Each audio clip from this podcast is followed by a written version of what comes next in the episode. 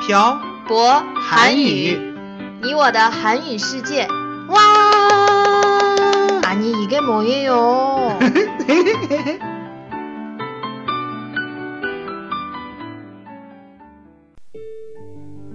您正在收听的内容已出版成书，书名叫《晨读夜诵》，每天聊一点韩国文化。六月十七日零点，华东理工大学出版社天猫旗舰店，秒杀价只要十五块四，先到先得，数量有限，记得六月十七日零点哦。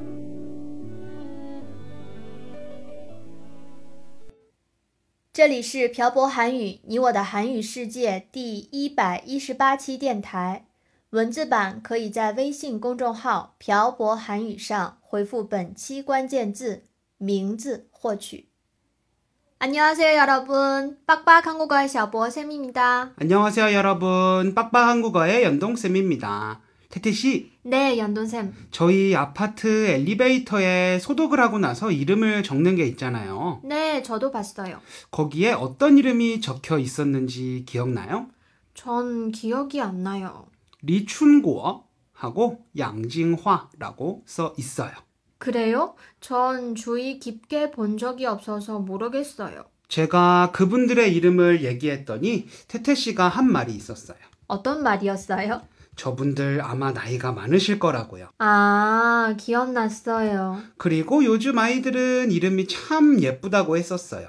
기억나요? 네, 제 친구가 아이를 낳았는데 그 아이의 이름이 리자인이라고 했었어요. 그래서 제가 한국도 이름을 보면 나이를 대충 알 수 있다고 했었어요. 네, 맞아요. 그럼 오늘은 이름에 대해서 이야기를 하는 거예요? 네, 그럼 시작해 볼까요? 네. 사실 한국 사람들의 이름을 들으면 다 거기서 거기인 것 같아요. 그래요? 네. 제 친구가 연돈샘의 이름을 듣고 난 뒤에 뭐라고 했는지 알아요? 뭐라고 했어요? 한국 사람인데 이름이 흔하지 않는 것 같다고 했었어요. 그랬구나. 저도 제 이름이랑 똑같은 사람은 살면서 한 번도 못 만나봤어요. 저도 연돈샘 이름을 처음 들었을 때 흔하지 않는 이름이라고 생각했었어요. 아마 한국어로 만들 수 있는 이름의 수가 중국보다는 적기 때문에 그런 것 같아요. 맞아요. 중국은 한자가 다양하기 때문에 많은 조합이 나오지만 한국어는 그렇지 않아요. 네. 82년생 김지영이라는 영화도 있잖아요. 이게 무슨 뜻인지 알아요? 무슨 뜻이에요? 그만큼 한국의 김지영이라는 이름을 가진 사람이 많다는 거예요. 아, 그런 뜻이었어요? 네. 이어서 이름에 대해서 이야기를 해보면 여러분들은 잘 못 느끼실 수 있지만 한국 사람들은 이름을 들으면 그 사람의 나이를 어느 정도 추측할 수 있어요. 예를 들면 어떤 이름이에요? 예전에는 남아선호 사상이 강했기 때문에 여자아이가 태어나면 이름에 아들을 의미하는 남이나 자를 많이 넣었어요.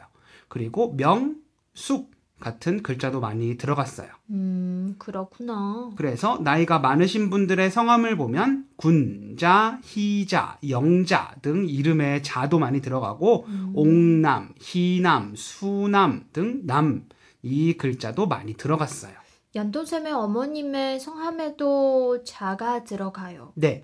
제가 어릴 때는 여자 이름에 영, 연, 현, 진, 선, 미, 희 이런 글자가 많이 들어갔던 것 같아요. 왜 이런 글자가 많이 들어가는 거예요? 어, 이 단어들의 한자 뜻이 똑똑하거나 예쁘다는 뜻이거든요. 그래서 저런 이름들이 많구나. 네. 예를 들면 아까 말했던 지영을 포함해서 수영, 나영, 뭐 수현, 서현, 기현 등등의 이름들이에요. 연예인들 봐도 앞에 얘기했던 글자들이 들어가는 이름이 많아요. 저런 이름들을 중국어로 발음하면 조금 이상해요.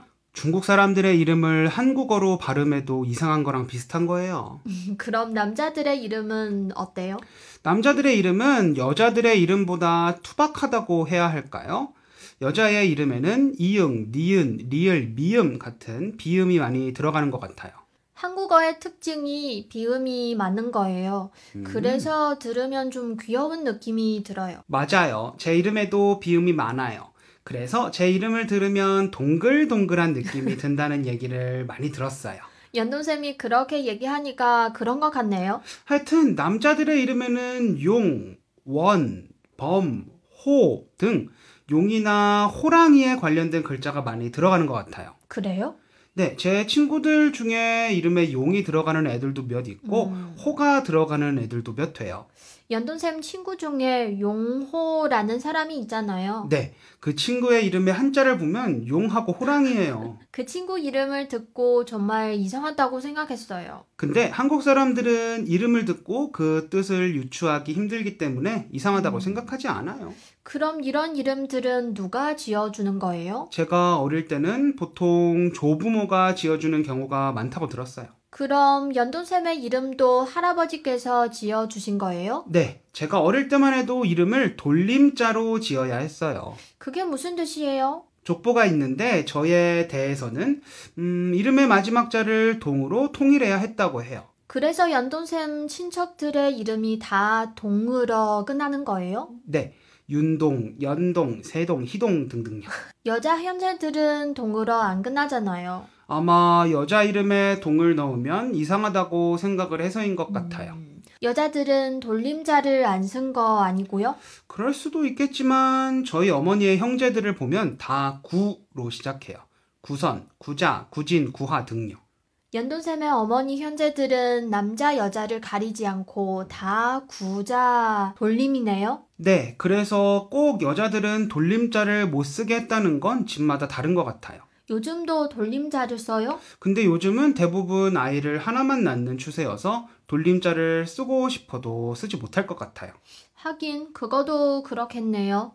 저 궁금한 게 하나 있어요. 뭐예요? 음, 예전부터 궁금했던 건데 음? 갑자기 이런 질문을 해서 좀 이상하지만 음? 연돈쌤의 이름의 뜻은 뭐예요?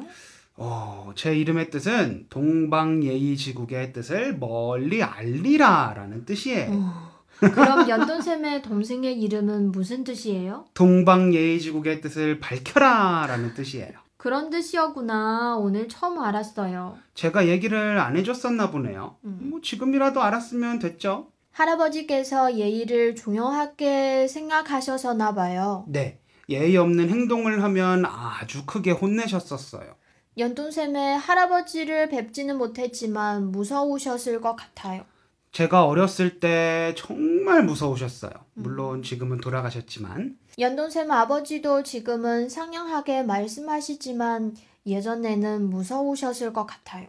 저희 끝날 때가 된 것 같네요. 왜요? 주제와 상관없는 얘기를 하고 있으니까요. 벌써 시간이 이렇게 됐네요. 네, 너무 길면 청취자 여러분들께서 지루해 하실 수 있으니 오늘 내용은 여기까지 할까요? 네, 연돈쌤 오늘도 수고하셨어요. 네, 태태 씨도 수고하셨어요. 오늘은 한국 사람들의 이름에 대해서 이야기를 해봤습니다. 대부분의 한국 사람들은 한자 이름을 갖고 있어요. 하지만 요즘은 하늘 같은 순 한국말로 이름을 짓는 사람들이 많아지고 있다고 하네요. 제가 알기론 중국도 예전과 요즘의 아이들에게 지어주는 이름이 달라졌다고 알고 있어요. 오늘은 댓글에 여러분이 알고 있는 이런 이름에 대해서 남겨주세요. 그리고 여러분들이 듣고 싶으신 주제를 댓글에 남겨주시면 감사하겠습니다. 오늘 내용은 여기까지 하겠습니다. 지금까지 빡빡한 고갈 샤버쌤과 연동쌤이었습니다. 들어주신 분들 감사합니다. 다음에 봐요. 안녕. 안녕.